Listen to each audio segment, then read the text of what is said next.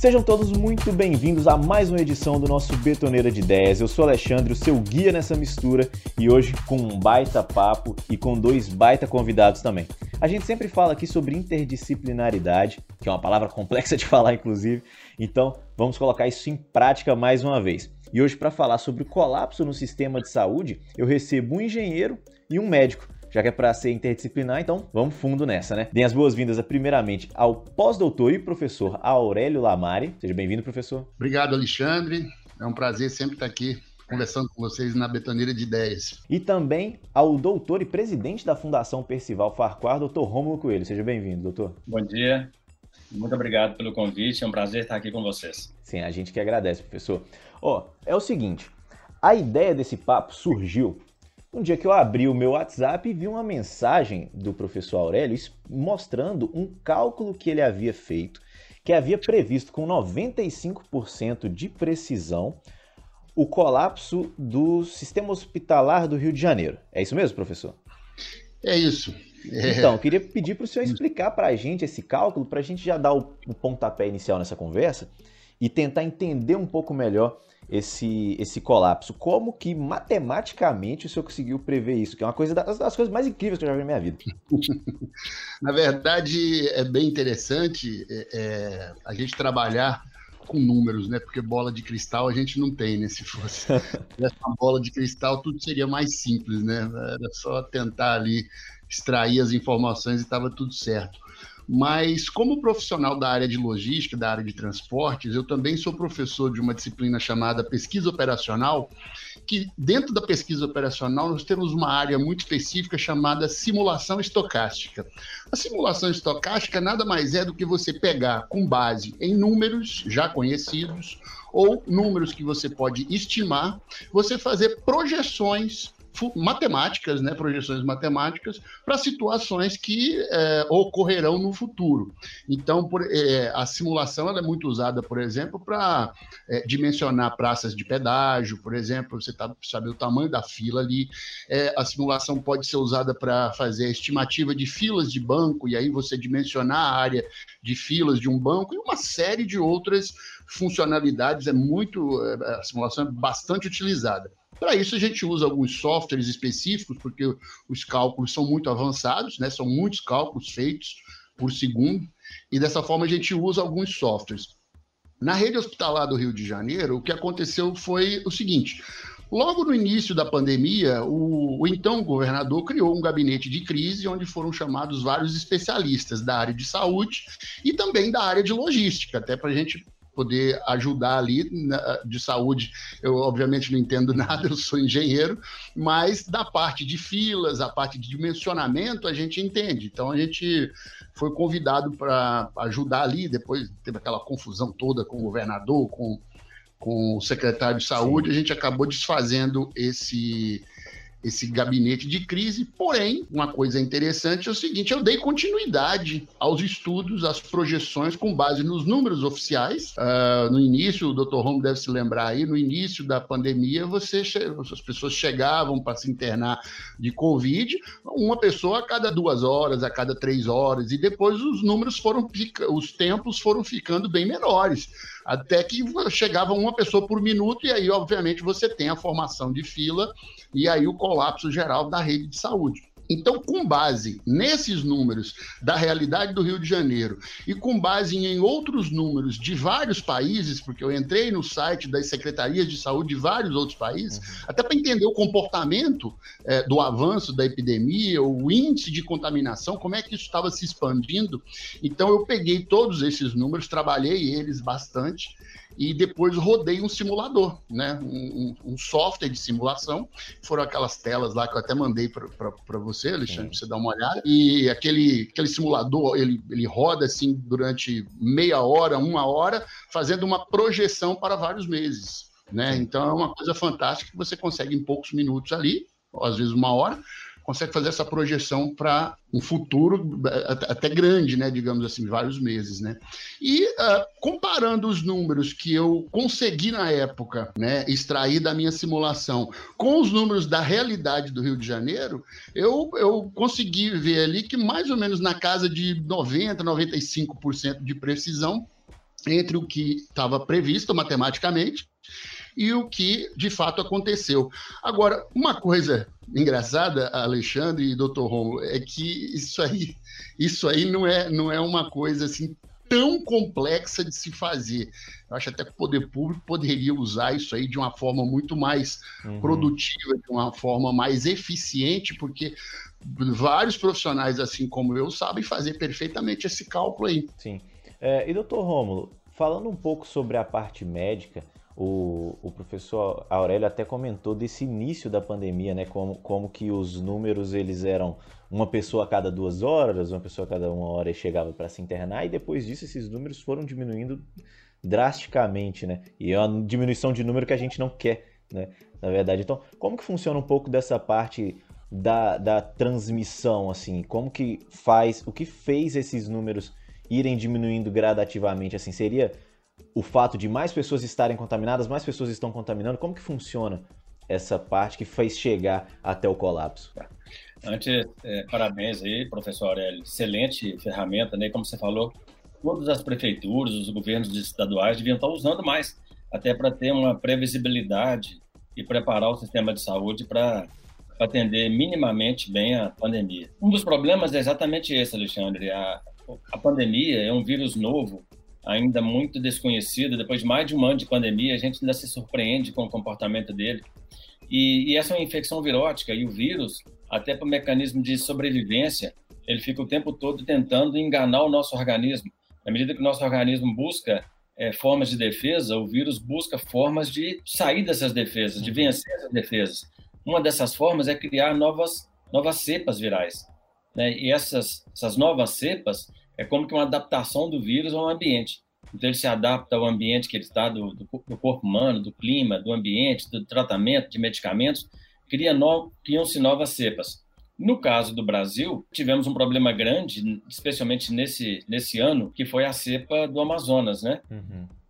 Que essa cepa, ela tem uma virulência maior, quer dizer, ela tem maior poder de infectividade e ela tem gravidade maior do que o vírus vírus mãe. Então, esse, esse período que nós vivemos de, de colapso do sistema de saúde, primeiro, é porque nós já tínhamos o sistema de saúde é, colapsado por si, uhum, que como o professor Aurélio bem falou, não houve um estudo para se, se prevenir o que vai acontecer daqui para frente, para até tentar melhorar o sistema de saúde para receber essa, essa nova realidade.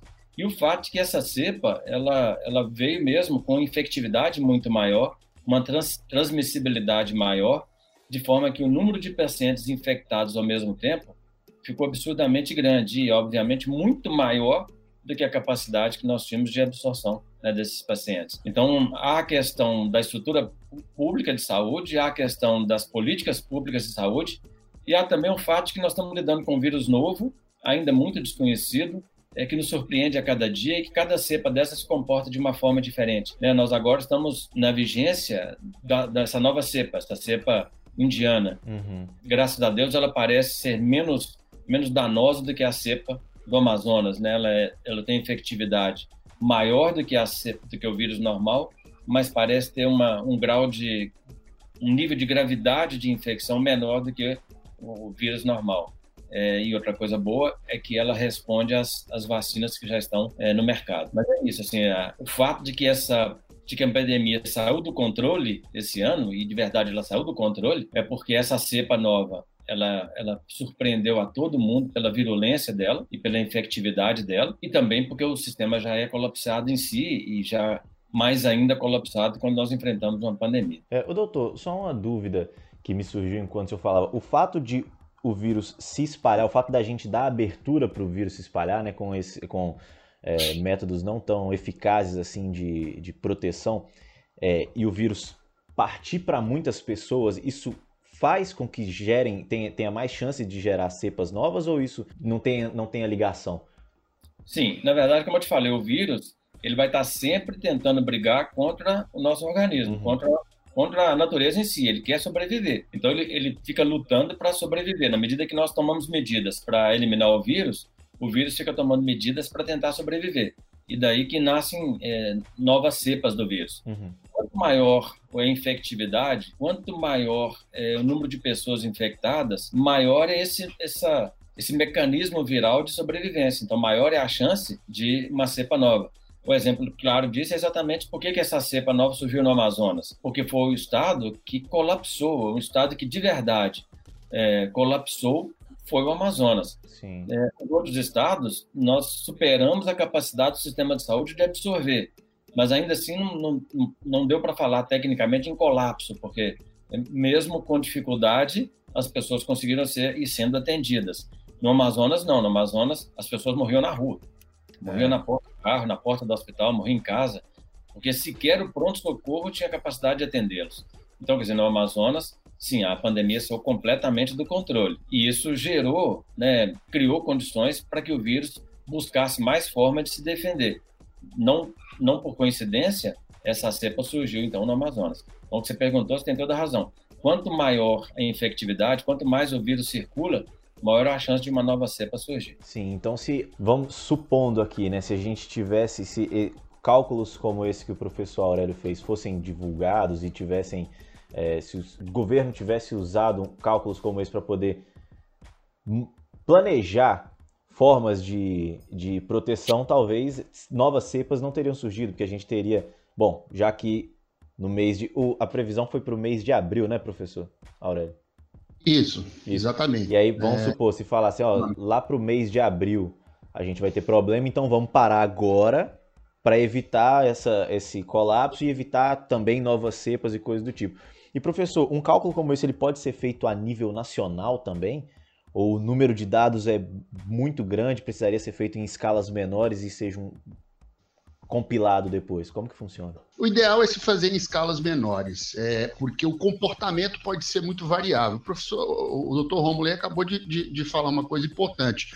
Quer dizer, lá em Manaus, realmente, é, é, no, no estado, né, vamos dizer assim, Manaus ficou mais emblemático, porque, obviamente, é a capital, é a maior cidade, né? Uhum. Você tem visualização melhor, mas uh, no estado o colapso foi, foi muito grande e foi assim muito impactante sob o ponto de vista da mídia, né? Então você não tem como fazer uma simulação pegando os dados lá de Manaus e querer comparar aqui com os dados do Rio de Janeiro ou com Florianópolis, por exemplo, vai se comportar de forma diferente. O ideal é se fazer a simulação para cada cidade, eventualmente para cada região da cidade onde tem o hospital, ou eventualmente para cada hospital, tá? uhum. tá? Você fazer essa acumulação, eventualmente para cada hospital. Você veja como é, como as coisas são interessantes. Os dados da simulação mostraram a necessidade de N leitos para internação das pessoas que precisavam, obviamente, ser internadas por causa da manifestação mais severa da doença. E isso mostrava, inclusive, a necessidade dos tais e famosos hospitais de campanha, né, que uhum. viraram uma coisa de louco. Veja bem como, é, é, é, em alguns casos, e aí eu estou falando do Brasil de uma forma geral, a precipitação dos governantes ela foi extremamente danosa para a população. Em muitos locais foram montados os hospitais de campanha e depois que, que passou, que deu uma, uma melhorada, simplesmente desmontou. Ora, veja bem, é, os, os, hospitais de campanha foram montados já no início da pandemia, quando morria 200 e poucos, 300 e poucas pessoas por dia. Hoje estão morrendo quase 2 mil e os hospitais de campanha estão, desativados. Então você vê como é que a precipitação é, de alguns governantes com base em zero ciência, zero é, é critérios técnicos, né? É simplesmente melhorou, vamos pode desmontar tudo, porque senão vai ficar aí é, inativo, sem uso esse hospital poxa, como é que vai ficar sem uso? Está morrendo quase dois, duas mil pessoas por dia. Uhum. Né? Então, você tem uma, algumas precipitações aí. O modelo mostrava claramente esses números aí, a necessidade desses hospitais do caso aqui para o Rio de Janeiro. Né? Sim. Aqui em Minas Gerais teve um caso que foi mais ou menos isso que o senhor disse mesmo. Talvez o, o Dr. Romo possa até falar melhor para a gente. Em Belo Horizonte foram feitos alguns hospitais de campanha que não foram usados, é, ou foram muito pouco usados foram desmontados e agora que a gente está, e até no, no, no, início desse ano, quando a gente passou por uma fase bem complicada, o Brasil estava tendo 3.500 a 4 mil mortes por dia, não tinham mais hospitais de campanha.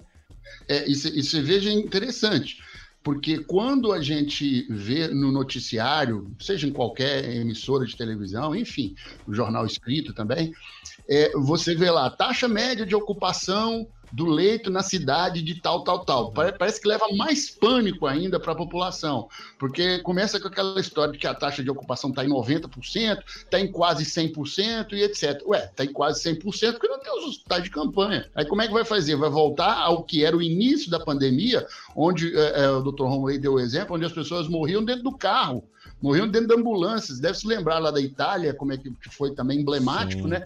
A Itália tinha uma fila de ambulâncias é, é, na porta do hospital, as pessoas sendo atendidas lá de forma precária, mas não tinha o que fazer, porque não tinha como colocar essas pessoas dentro do hospital, não, conhecia, não, não tinha é, é equipamento para isso.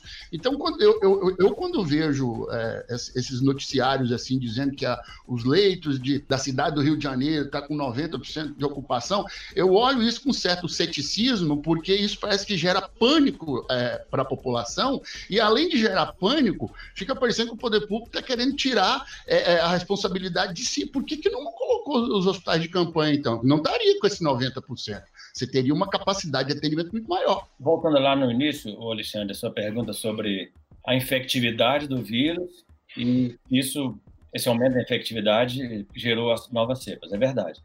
Você vê que não por acaso as cepas surgem em lugares em, em que a transmissibilidade está muito alta, né? Uhum. A cepa da Amazonas, porque lá foi onde de verdade a transmissibilidade ficou absurdamente alta, e hoje nós estamos convivendo com a cepa da Índia, né?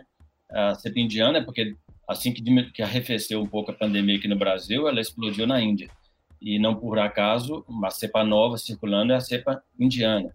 Antes da nossa, teve uma cepa inglesa, que é, na verdade, onde está colapsado permite ao vírus, então, como eu te falei, nessa luta, ele consegue vencer o nosso organismo e descobrir um escape para formar uma cepa nova para sobreviver. Então, sim, tem a ver com a transmissibilidade. E a relação da transmissibilidade com o cuidado. Então, qual é o cuidado para diminuir a transmissibilidade? Na verdade, é tratar o infectado. É, um dos grandes problemas da nossa pandemia é que não se cuida do infectado. A pessoa se infecta e ela não recebe um encaminhamento adequado. Porque, assim, raciocina comigo, qual que é o problema de uma pessoa não contaminada circular pela rua? Se ela não está contaminada, ela não contamina ninguém.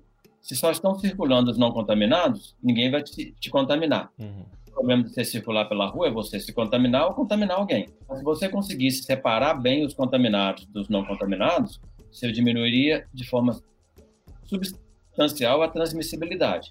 Isso, infelizmente, nunca ocorreu as pessoas se contaminam e se tratam por si, ou com, com o médico dela, ou com a saúde dela, mas não existe uma política de, de verdade, separar o contaminado do não contaminado. Então, como não tem essa política, separa todo mundo. Então, fecha tudo. Não, mas fecha tudo, você tira da rua quem está contaminado, quem não está. E aí, você põe na rua que precisa ficar, ele contamina e leva a contaminação para dentro de casa.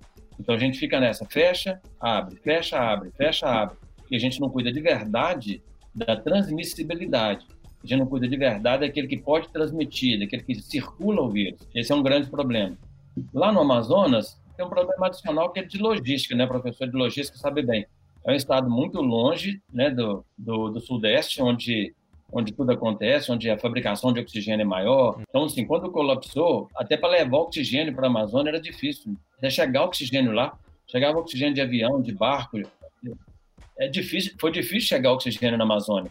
O estado da Amazônia, também por questão logística, é um estado é, em que assistência à saúde era é paupérrima.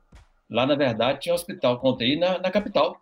As outras cidades do interior, sequer UTI elas tinham. Então, quando veio esse colapso, além do colapso normal, por causa da logística do, do Estado, por causa das dificuldades do Estado, tudo bem, não estou para criticar, é para absorver a realidade. O Estado tem dificuldades mesmo, né? Sim. E por causa, talvez por causa dessas dificuldades, ele era um Estado muito desassistido. Quando veio a pandemia, isso, isso veio à tona. Né? Um Estado que não tinha condição de atender o dia a dia e que muito menos tem condição de atender a pandemia. E aproveito isso para também tocar nesse assunto da, da superlotação hospitalar.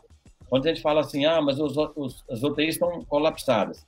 Na verdade, eu nunca nunca lembro da minha toda a minha vida médica de UTI que não estivesse colapsado.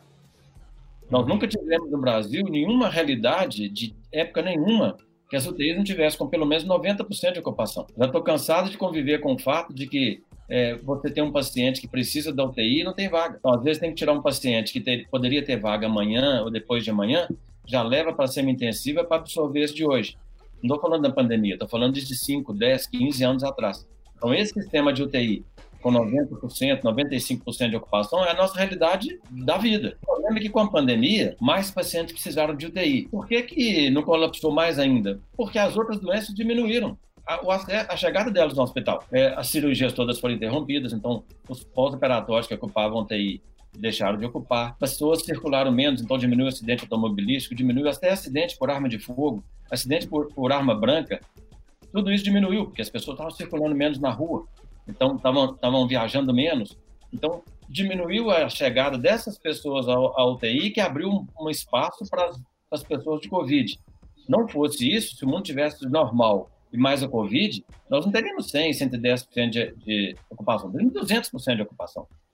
E uma outra questão que é importantíssima, e o professor Aurélio falou bem, é disponibilizar vagas de UTI. Nem significa, portanto, com isso, abrir hospital de campanha. Abrir hospital de campanha foi uma solução é, de guerra, né, quando você não tem tempo de, de melhorar as suas UTIs. Os hospitais de campanha foram mal utilizados mesmo gastou verba fazendo hospital de campanha de Belo Horizonte, por exemplo, sequer foi usado. Eu olhei um paciente, ficou lá durante uns dois ou três meses, desativou. Então a pergunta é, para que, que fez o hospital de campanha? Ou precisava fazer e faz e usa, ou não precisava de fazer, foi um erro estratégico. O que, que tem sido feito hoje, né, e, e que, que talvez tivesse ter sido feito desde o início? Mas essa é uma questão difícil, porque você não tem tempo, às vezes, de fazer isso, e o hospital de campanha é mais rápido. Que aumentar o número de leitos de UTI. Né? O Brasil hoje tem 3 mil, leitos, 3 mil leitos de UTI a mais do que tinha antes da pandemia. Esses leitos foram criados já nos hospitais para absorver os pacientes de, né, de Covid. A realidade de Valadares, por exemplo, nós tínhamos antes da pandemia 22 leitos de UTI. Hoje nós temos 58 leitos. Né? Esses leitos a mais foram criados dentro do Hospital Municipal e do Samaritano exclusivamente para atender o Covid. Então, é como se Valadares tivesse feito um hospital de campanha é com, com 40 leitos. Colocar esses leitos dentro do hospital que já existe fica muito mais barato do que estabelecer um hospital de campanha. Outro problema do hospital de campanha é que você monta a estrutura, essa estrutura nem é tão complicada, mas a estrutura humana ela é complicada e ela não existe. Você monta um hospital de campanha, mas você não tem médico intensivista, não tem enfermeiro intensivista, não tem fisioterapeuta intensivista, você não tem a estrutura humana para manter um hospital de campanha funcionando. Então é muito melhor você absorver a estrutura humana que já existe nos hospitais. Claro, ela, ela ficou sobrecarregada, mas ela já existia. Então é melhor ela sobrecarregada do que nenhuma. Né? Então aumentou o número de, de leitos da, dos hospitais. É você buscar controle para as coisas. Coisas que são difíceis, mas você tem previsibilidade. Com relação à infectividade, qual é a previsibilidade que nós temos hoje? Zero ela diminui abaixo de 1, ah, beleza, diminui a transmissibilidade. Ó, tá subindo, passou de 1, opa, fecha tudo. Quer dizer, então o vírus é que, o vírus é que pauta a nossa conduta e não as autoridades de saúde estão pautando a pandemia. A questão é de não ter planejado isso bem. Talvez usando é, essa ferramenta do professor Aurélio, tivesse pensado nisso de forma mais, mais correta. Então, qual vai ser nossa demanda de UTI? X. Nós vamos fazer isso como? Aumentando os leitos do nosso hospital ou hospital de campanha? Se nós temos condição de aumentar dentro do nosso hospital, beleza. Não, ultrapassa a nossa capacidade hospitalar. Então, tá bom, além de aumentar aqui, monta um hospital de campanha. Mas se tivesse essa previsibilidade, isso não foi feito. Por isso, estou é, né, encantado com essa ferramenta do professor Aurélio, que é algo que não é para agora, para a pandemia, é para sempre, né? Porque, como eu te falei, nós temos um sistema de saúde colapsado sempre.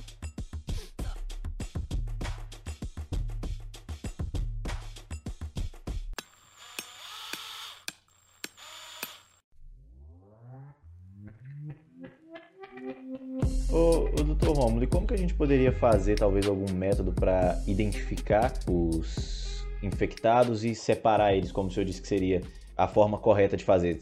Talvez a testagem em massa fosse uma, uma isso, opção? Isso. Estrutura de atendimento uhum. né, e testagem em massa. Estrutura de atendimento, porque nós estamos muito preocupados do, da, do atendimento do paciente já grave. Nós estamos falando de UTI. Né?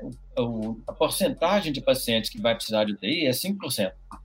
Ou seja, nós estamos gastando nosso tempo e nosso dinheiro todo com esses 5% e nós não trabalhamos os outros 95%. E se a gente trabalhasse bem os outros 95%, esse, esse de 0 a 5% seria muito mais próximo do zero do que está agora, que está próximo até acima dos 5%. Uhum. É trabalhar para diminuir a quantidade de pessoas que necessitam da, da UTI. Primeiro, atendimento precoce. Atender todo mundo de forma precoce. Ter vários pontos na cidade em que pudesse atender todo mundo, toda a população todos os sintomáticos serem atendidos e todos os que são atendidos serem testados. Não tem sido feito isso, nunca foi feito isso. É. Ah, acontece de imediato, testes é, que têm alta sensibilidade e que têm resultado rápido. Esses pacientes todos que testaram positivo e seus contatos também testados, todos que testaram positivo e os contatos que testaram positivos serem efetivamente isolados. Efetivamente, porque todo mundo sabe que contaminado tem que ser isolado. Todo mundo sabe, mas quem cuida disso? O próprio contaminado. As Sim. pessoas que contaminam, e todo mundo que já se contaminou pelo vírus da, da, do Covid é testemunha disso, nenhum deles foi orientado pelo poder público a se isolar. Ficar isolado é o quê? Como? Como que é isso? Como que então eu fico dentro de um quarto e o que, que eu faço com a, comida? Como é que eu faço para me alimentar? Como que eu faço com o meu lixo? Como que eu faço com a minha roupa? Como que eu faço com os outros contatos que estão na minha casa? Então, quer dizer, esses são pequenos detalhes que não, não são passados de forma muito clara para todo mundo quando procura, no primeiro dia que teve o primeiro sintoma, um pronto atendimento. Então, assim, a gente de verdade frearia a pandemia testando todo mundo, separando o máximo que a gente puder o contaminado do não contaminado. É óbvio que a gente não vai conseguir separar 100%. Sim. Mas se a gente separar 10%, 20%, 30%, 50%, o que a gente conseguir separar o contaminado do não contaminado é o que a gente consegue frear a transmissibilidade do vírus. E a gente teria, não teria tido um problema tão grande como nós estamos tendo hoje. Mas é aquilo, é, volta na, na questão do, do trabalho do professor Aurélio falta de previsibilidade. Esse é, essa é uma pandemia, transmissibilidade é alta, então nós temos que fazer o quê? Nós temos que, nós temos que pautar a pandemia, não deixar a pandemia nos pautar. Pauta, é a pandemia aumenta os números, a gente faz a ação.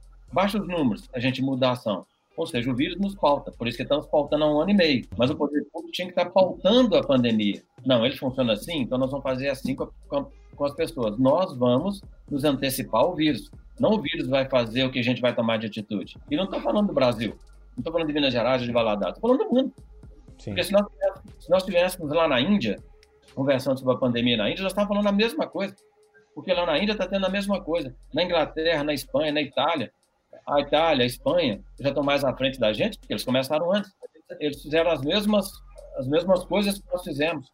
Então, na verdade, no mundo inteiro, é, o vírus está pautando as autoridades de saúde. Uhum. E parece muito complicado, muito difícil, mas é mais simples e mais barato você prevenir do que tratar.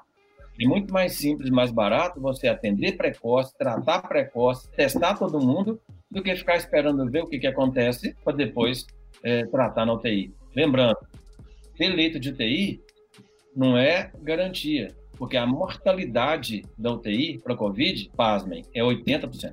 É seja, você tem UTI com um profissional competente funcionando perfeito. O paciente foi, foi para a UTI, a mortalidade é 80%.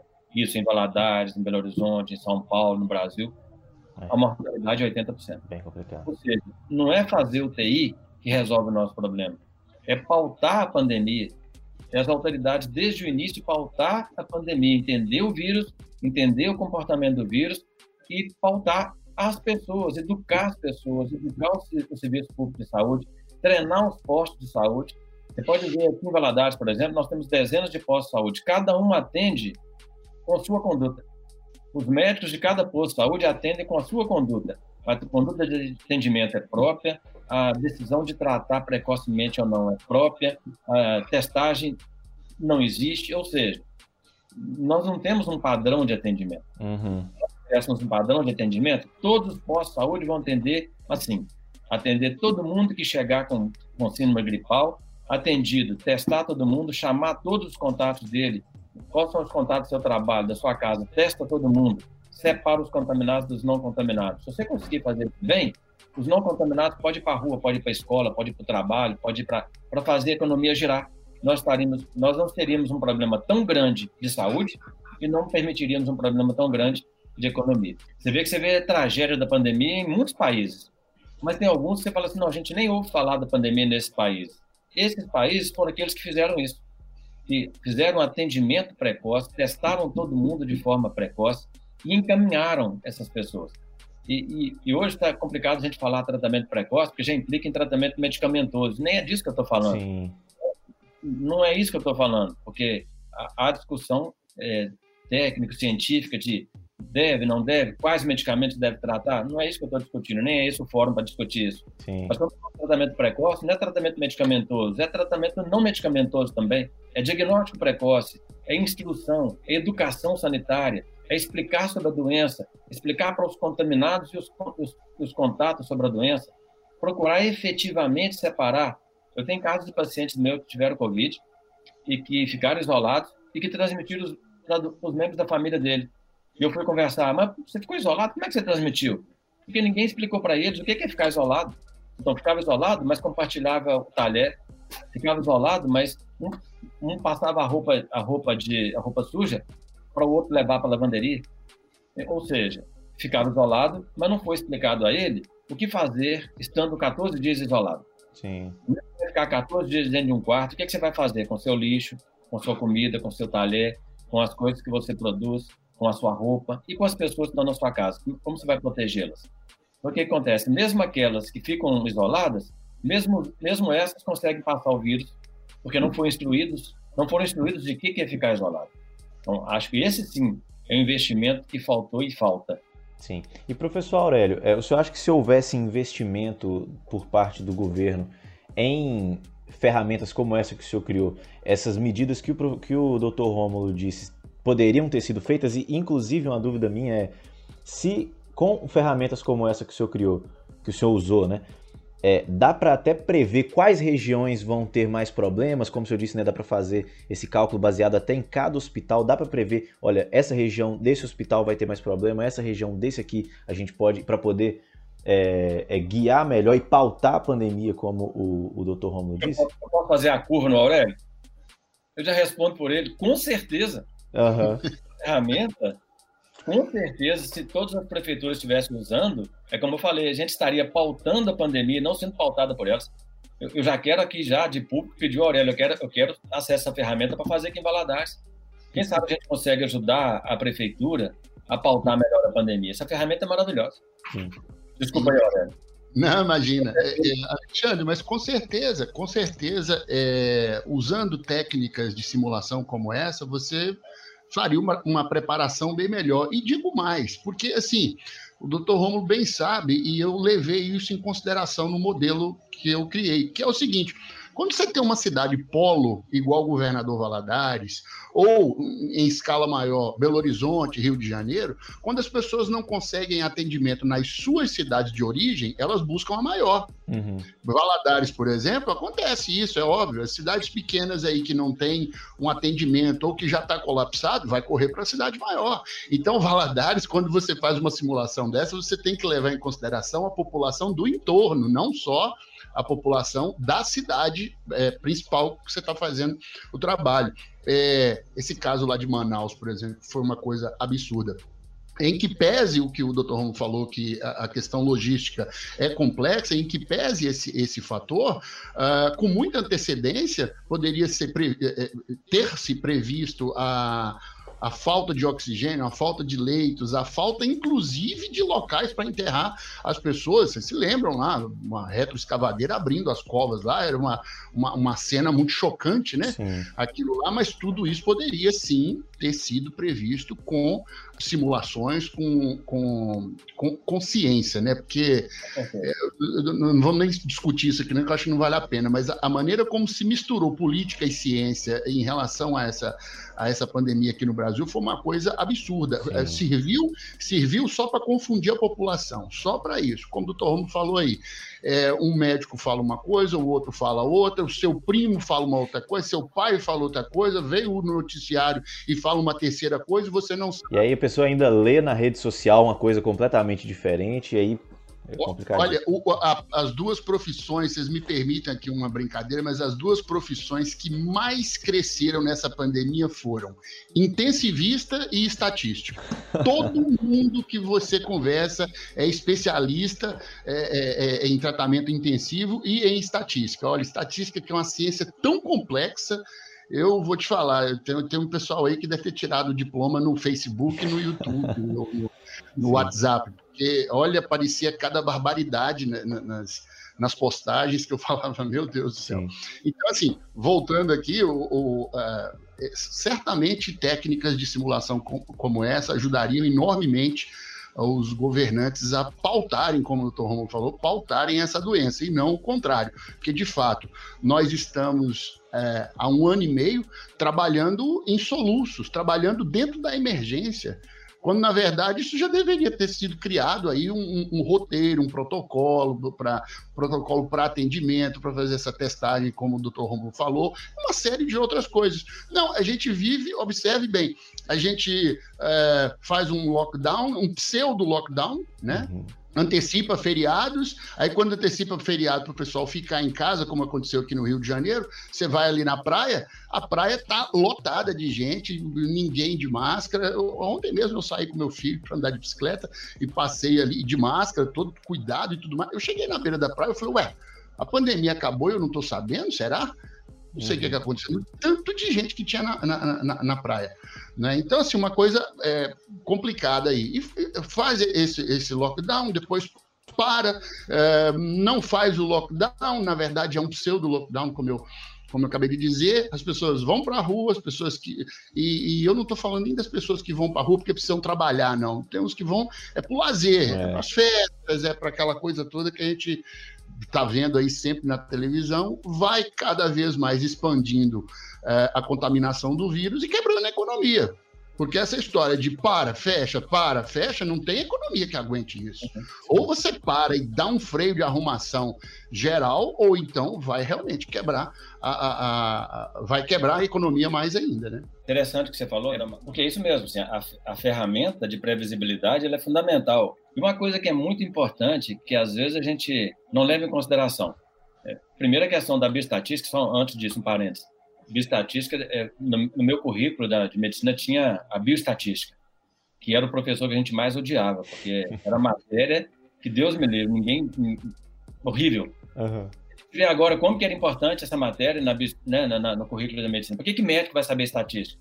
É porque a, a saúde é toda estudada através de estatística.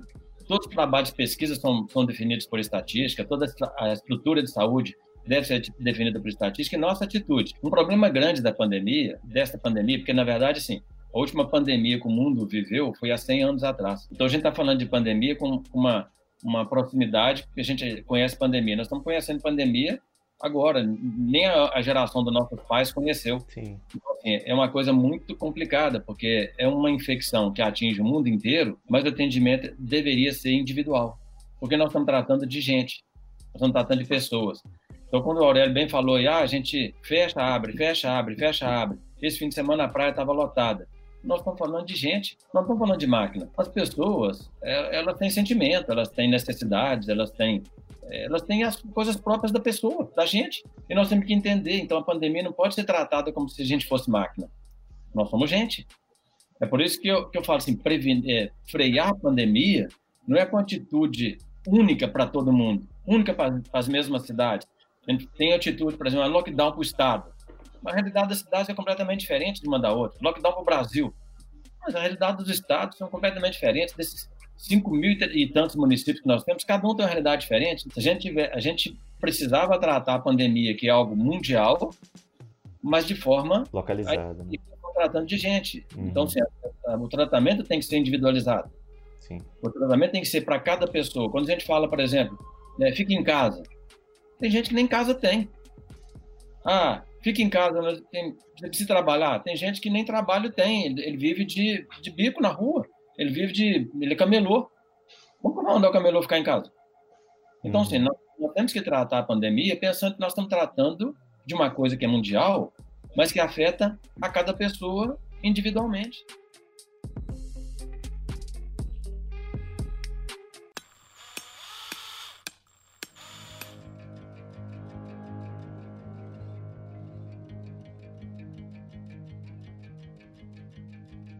Dá para fazer até um paralelo com o que o professor Aurélio falou no início sobre o, a ferramenta né, que ele usou. Ela funciona sim, numa escala de cidade, mas ela funciona melhor se você olhar para você usar ela para cada caso, né? Dá para fazer esse paralelo aí da ferramenta com o Exatamente. restante, e a né?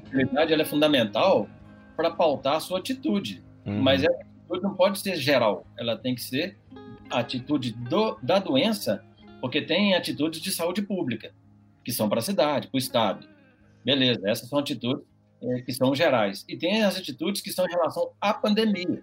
Em relação à pandemia, é, sai da saúde pública, porque não, nós não estamos falando da saúde pública, nós estamos falando de uma doença.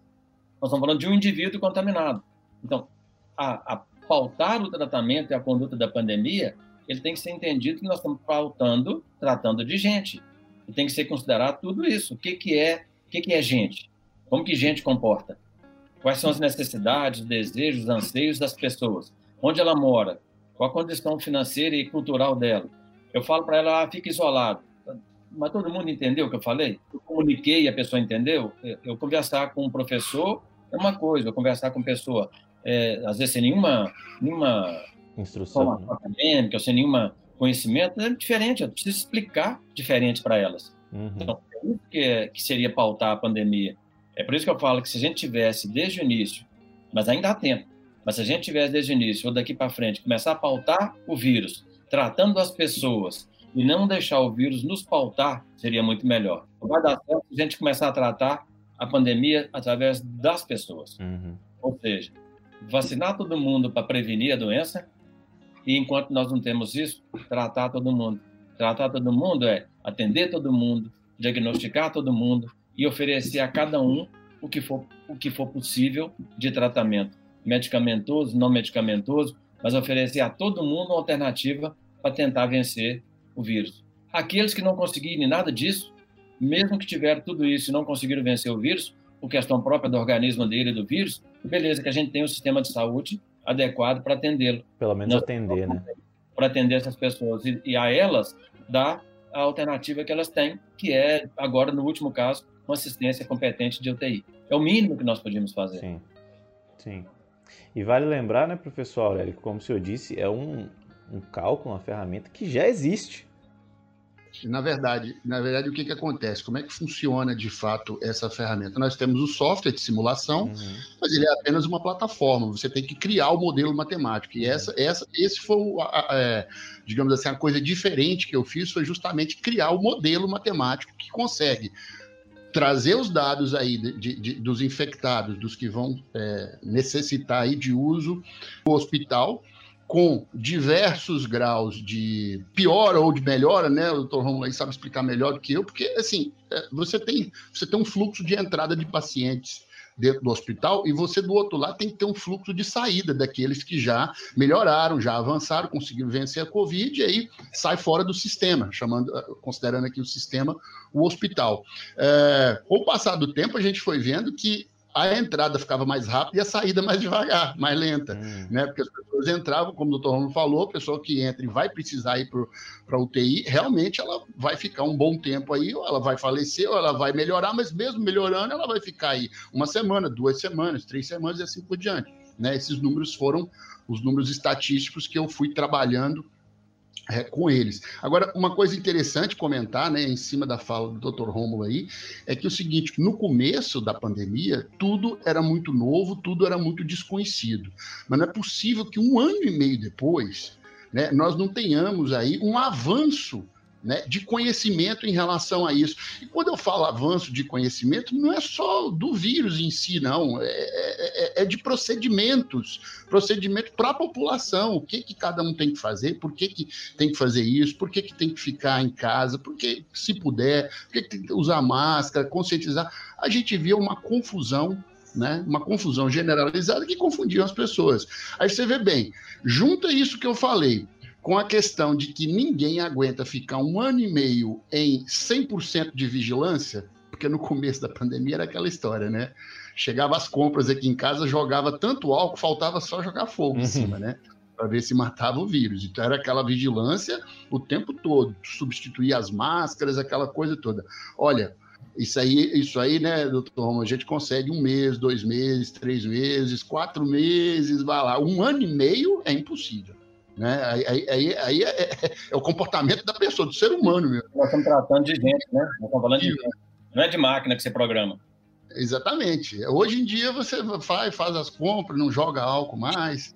Aquele álcool que andava dentro do bolso, você pode contar nos dedos aí as pessoas que ainda estão andando com ele. Né? Uh, veio, veio, já começou né, a questão da vacinação, que se por um lado é bom, por outro lado, é ruim porque você gera um efeito psicológico nas pessoas em achar que o negócio está sendo controlado. Ou seja, já me vacinei, portanto, estou tranquilo. As pessoas estão se vacinando, também estou tranquilo porque elas não vão pegar em mim. Então, se por um lado é bom a vacinação, por outro lado, né, doutor, tem que ter um, um cuidado para não gerar esse efeito psicológico e a gente vê a curva subindo de novo.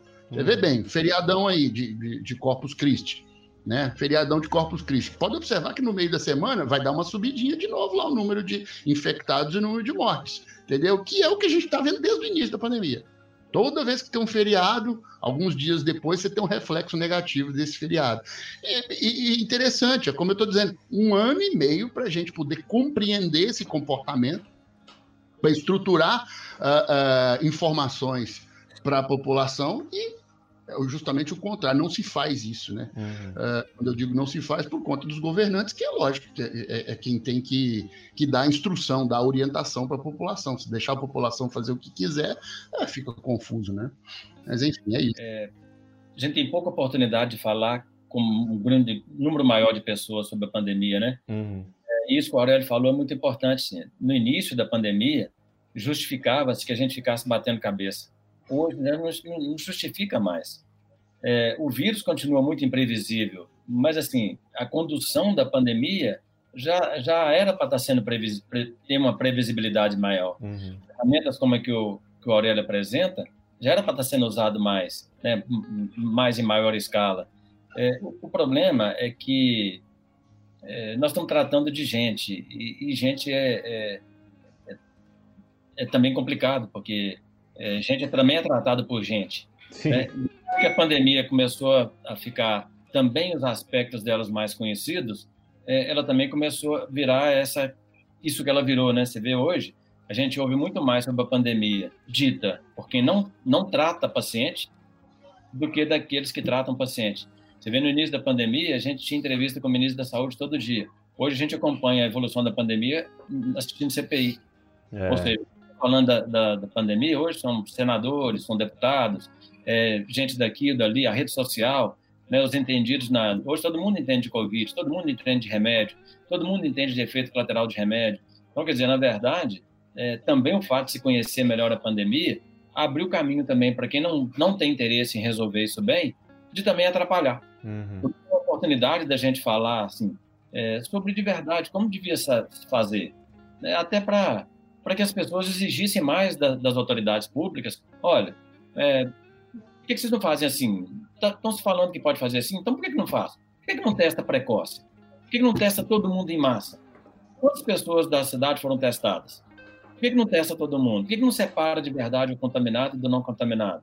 Por que, que não encaminha o contaminado para uma conduta e não contaminado para outra? Uhum. Por que, que nós tentamos pautar o vírus e ao invés de ficar deixando o vírus nos pautar?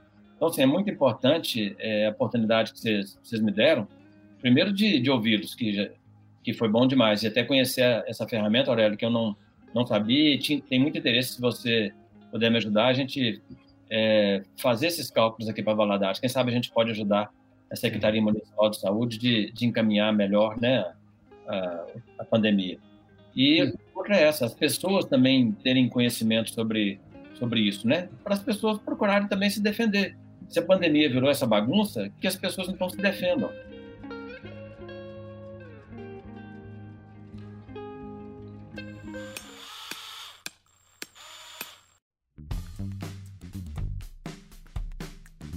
Bom, gostaria de agradecer a todo mundo que ouviu nosso podcast até aqui. Eu tenho certeza que esse teve uma carga de conhecimento absurda. Esse, esse episódio foi muito, muito, muito elucidativo. É, é a tal da interdisciplinaridade que a gente fala, né? A gente vê ela acontecendo aqui no nosso programa. Gostaria de agradecer a meus convidados. Muito obrigado pela presença de vocês, tanto o professor Aurélio quanto o Dr. Romulo. Olha, eu que agradeço, tá, Alexandre? Agradeço pela oportunidade de conversar aí com o Dr. Rômulo também. Eu acho que foi bastante esclarecedor aqui, cada um, obviamente, na sua praia, mas se somando aí, como você mesmo disse, a interdisciplinaridade. É interessante que a gente se soma aí, né? Veja que coisa interessante. Medicina com estatística, engenharia, né? Eu acho que deu um, um, um é, deu um bate-papo aqui bem legal. Eu acho que a função aqui é deixar o nosso ouvinte aí cada vez mais instruído, mais, cada vez mais conhecedor desse assunto aí, tá? Obrigado mais uma vez. Obrigado, obrigado pela oportunidade de participar. Muito, muito satisfeito, muito feliz. É, esse casamento da engenharia com a medicina já está mais que provado que dá certo, né? Uhum. É um exemplo disso. É, a, a engenharia biomédica ela é uma especialidade transformadora da, da medicina, né, do atendimento à saúde. Ah, o atendimento à saúde ele desenvolveu a partir do desenvolvimento da engenharia, né, a engenharia biomédica é que fez a, a, o atendimento à saúde de verdade evoluir. Em relação à pandemia, é só mais um pequeno detalhe, aquilo que o Aurélio falou, é os pacientes que, que internam na UTI para, para tratamento de Covid, a média de dias de internação dele é três vezes maior do que a média de, de internação no UTI. A média de internação do UTI de paciente não Covid é 5 a 6 dias e a média de internação de paciente Covid no UTI é 18 dias. Uhum. Né? Ele falou, o paciente entra e demora a sair. Portanto, o trabalho para a pandemia devia ser de diminuir a quantidade de pessoas que chegam. Por isso a importância de se falar disso, de se falar da pandemia, de se falar de atendimento precoce às pessoas, de rapidamente atendê-las, testar em massa e de verdade instruir, educar as pessoas. E aí mais uma, uma coisa bacana, é, esse tipo de, de evento é para isso, é para educação. Né? E isso prova a educação é que salva o mundo. Porque é o que eu estou falando que poderia que deveria estar sendo pautado mais na pandemia seria educação. Educar as pessoas a como evitar o vírus, educar as pessoas a como não transmitir o vírus, educar as pessoas a como se prevenir da, da doença. Portanto, muitíssimo obrigado, parabéns, parabéns Alexandre pela sua condução, você é fera, okay. bom demais, prazer, prazerão te conhecer, e a você também, Aurélio, parabéns pelo seu trabalho, muito bacana, muito, fico muito, muito orgulhoso de ver assim alguém egresso da Univale é, contribuindo para a humanidade. É o que eu digo, né? A Univale, ela tem como função transformar a vida das pessoas. E é isso que ela faz. E é bacana quando você vê alguém que teve a vida transformada pela Univale trabalhando para transformar a vida de outras milhares de pessoas através de uma ferramenta como essa que o professor Aurélio fez. Parabéns mesmo para vocês dois. Muito obrigado. Bom, eu que agradeço. Betoneira de Ideias que agradece por esse papo de hoje que foi realmente muito bom. É um prazer ter dois mestres aqui falando é, sobre esses temas e trazendo conhecimento, que é o que a gente precisa em um momento como esse. Gostaria de, de agradecer novamente a todo mundo que ouviu o nosso podcast, que, que acompanha a gente é, nesses nossos episódios. Muito obrigado a todos e falou!